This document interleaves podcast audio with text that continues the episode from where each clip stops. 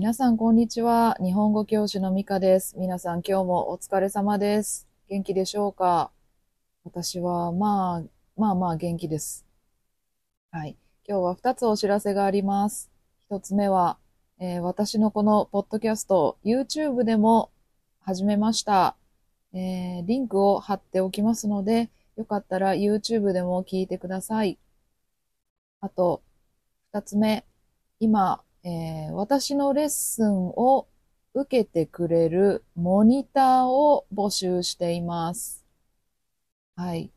えー私のレッスンをタダで受けることができます。初級の日本語レッスンと、あと、プロレスが好きな方は、プロレスが好きなファンのためのレッスン、どちらか受けることができます。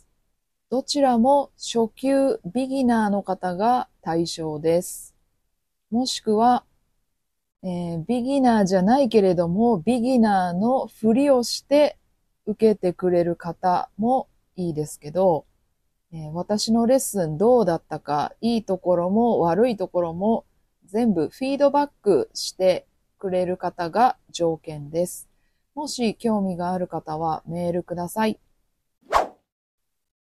さて今日は京都人の会話とその歴史について話したいと思います。ある時 YouTube で京都の言葉について動画を見ていました。なぜかというと私は愛登記で関西弁を教えていますから、えー何かアイディアがないかなと思ってよく関西弁の YouTube を見ます。京都、有名な観光地ですよね。皆さんも日本に行くなら京都、東京、大阪ですかね。まあ京都はね、観光地として有名ですし、私も好きなところです。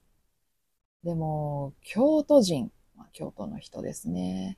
特に女性はちょっと怖いです。私、京都出身ですと聞くと、ちょっとドキッとします。まあ、個人的な意見ですけどね。日本人は本音と建前を使います。本音と建前、皆さん聞いたことがあるでしょうか？言っていることと本当に思っていることが違うことがあります。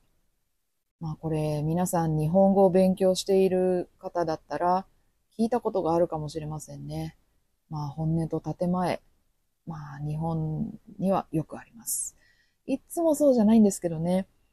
例えば私が住んでいる関西、あと大阪人は結構直接的、ダイレクトに言う人が多いと思いますけど、まあ全体的に本音と建前というのは日本社会にあります。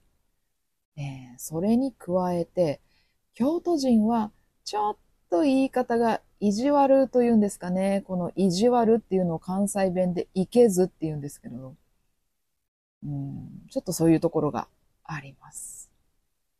よくネット上で、京都人とイギリス人は似ているとか、腹黒いと言われているのを見かけます。皆さん、腹黒いっていう形容詞聞いたことがありますか？腹黒いっていうのは、まあ、例えば腹黒い人ですね。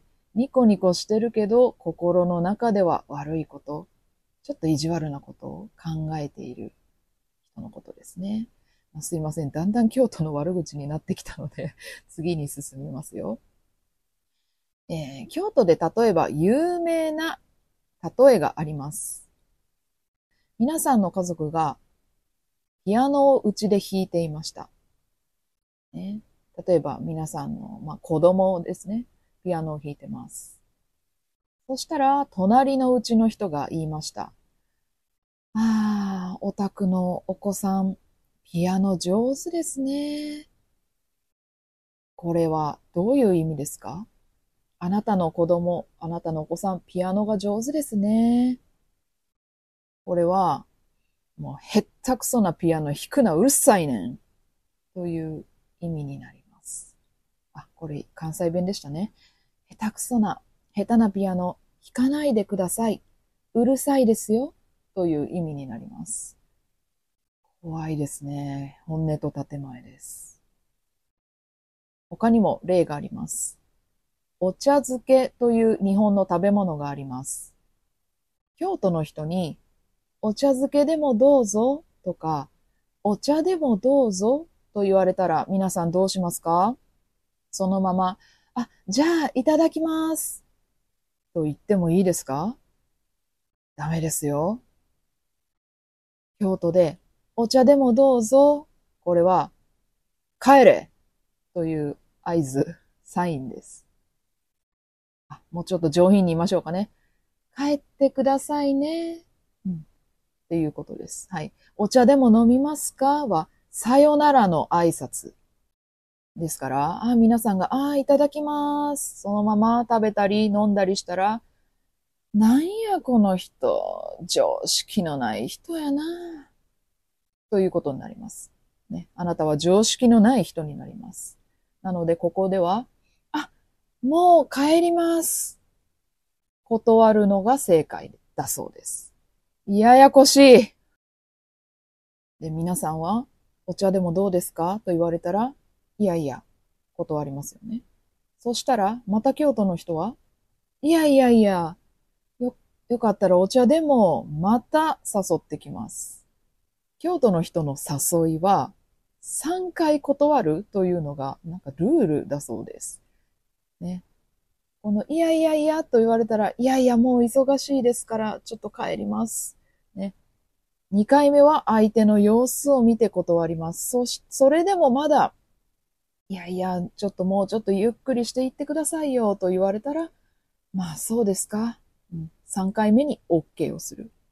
皆さん、あの、これわかりますか？ねあの、聞いていて全然意味がわからないと思います。私もあの、説明していて、もう何のこっちゃですよ。なんか難しい。難しいですね。まあ、まあ、まあ、とにかく誘われたら1回目は断る。で、2回目また誘われたら、ちょっと相手、相手を見る。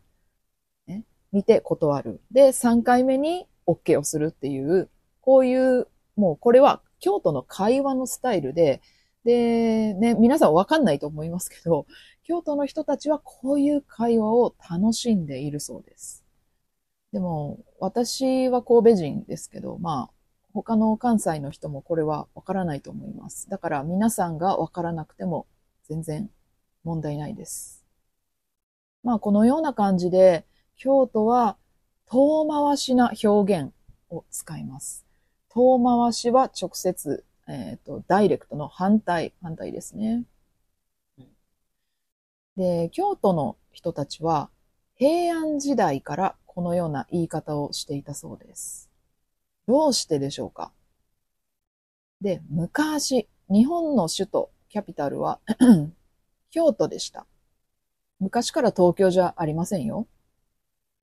京都は大都会で全国からいろいろな人が京都に来ました。まあ今の東京と同じですね。ですから、いろんな人がいます。まあ偉い人もいるし、そうじゃない人もいる。ね。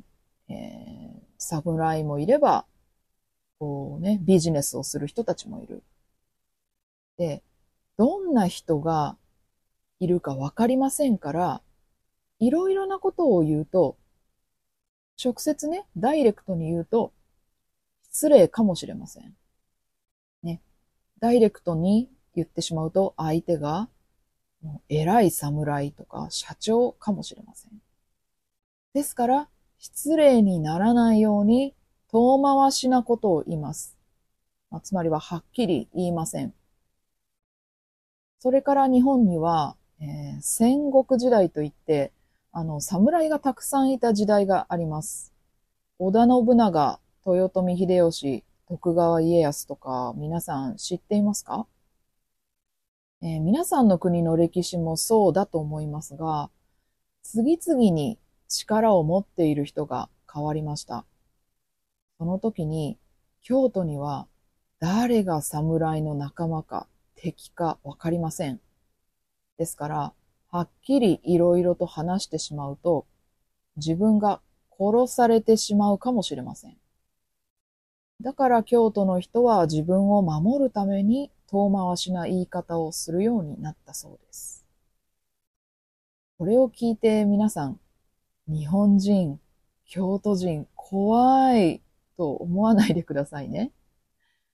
多分皆さんに意地悪なことを言ってくることはないと思います。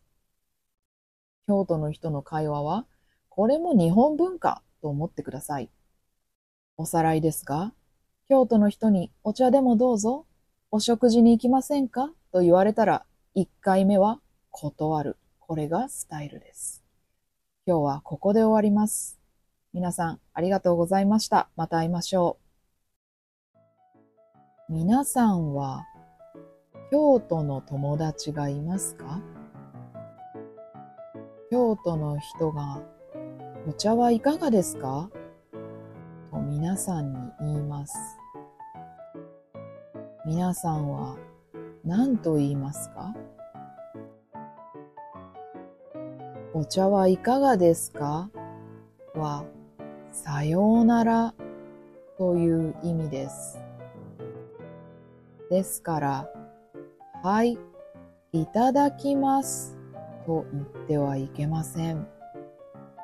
いいえ、結構ですと言ってください。